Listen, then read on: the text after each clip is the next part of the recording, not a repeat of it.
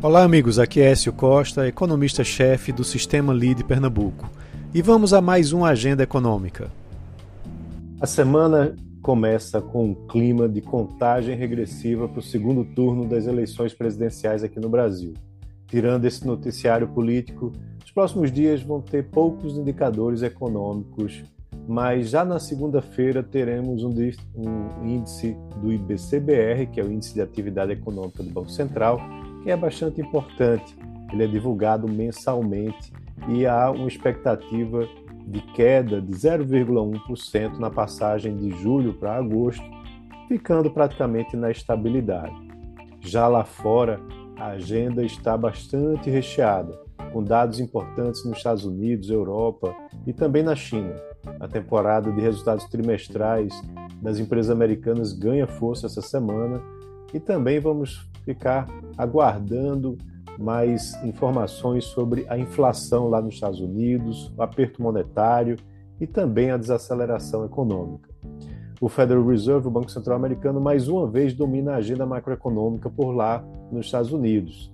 Vários presidentes distritais do Banco Central Americano vão discursar ao longo dessa semana, depois que o índice de inflação ao consumidor de setembro veio acima das estimativas. O mercado agora acredita que o Banco Central vai adotar um tom mais agressivo sobre o combate à alta dos preços por lá.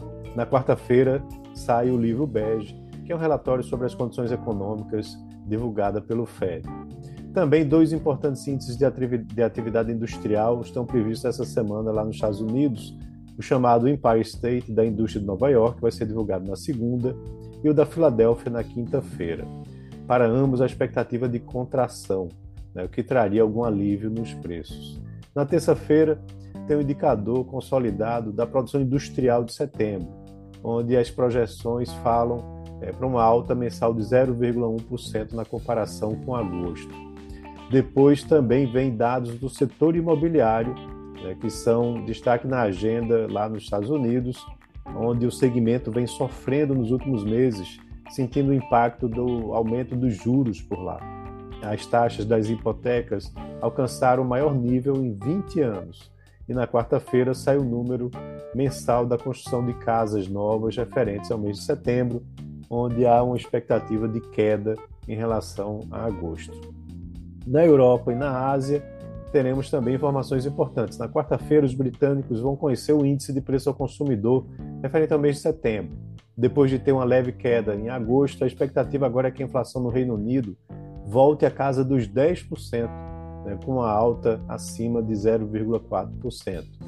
A permanência de Liz Truss no cargo de primeira-ministra está bastante ameaçada pela sua impopularidade com relação ao plano econômico, que prevê redução de impostos e ampliação de crédito. É, o ministro das Finanças, inclusive, foi demitido como uma reação negativa dos mercados a essa ideia. Na zona do euro serão divulgados índices de percepção da economia na terça, confiança do consumidor na sexta, é, e lá no Oriente, na China, também teremos uma série de indicadores que vão mexer com o mercado.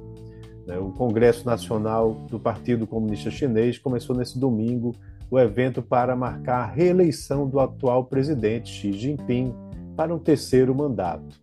Por lá sai o PIB chinês do terceiro trimestre na segunda-feira, e há uma expectativa de crescimento de 3,4% na média anual.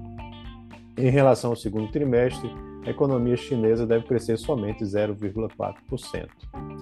É, também, lá nos Estados Unidos, a temporada de balanços vai esquentar essa semana. Né? Na semana passada, os bancos JP Morgan, Wells Fargo, Morgan Stanley e Citibank é, deram início à temporada e agora teremos também novas divulgações ao longo dessa semana. Na segunda, saem os resultados do Bank of America e no dia seguinte, do Goldman Sachs.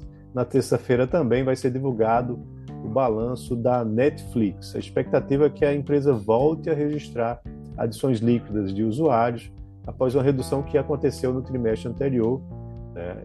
Ainda assim, deve ser um período de queda no lucro da empresa. Outro destaque importante é o balanço da Tesla, do, Elon Musk, previsto para quarta-feira. Johnson Johnson, Procter Gamble United Airlines são outras empresas que vão divulgar balanços ao longo também dessa semana. E aqui no Brasil, a temporada de resultados das empresas está prestes a começar e a Vale, a maior empresa né, na Bolsa, vai divulgar seus números de produção de minério é, já nesta segunda-feira. Então é isso. Um abraço a todos e tenham uma ótima semana.